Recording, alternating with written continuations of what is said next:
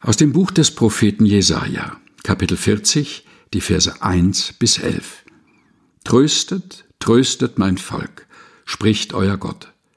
Redet mit Jerusalem freundlich und predigt ihr, dass ihre Knechtschaft ein Ende hat, dass ihre Schuld vergeben ist.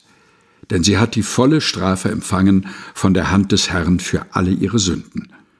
Es ruft eine Stimme, in der Wüste bereitet dem Herrn den Weg macht in der Steppe eine ebene Bahn unserem Gott.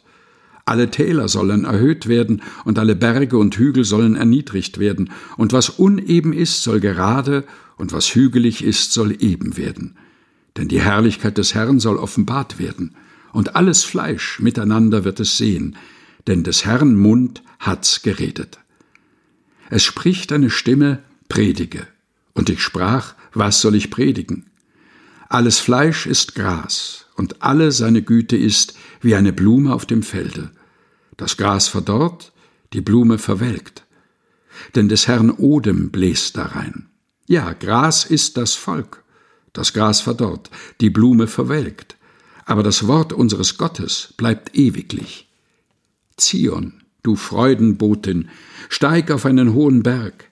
Jerusalem, du Freudenbotin, erhebe deine Stimme mit Macht erhebe sie und fürchte dich nicht.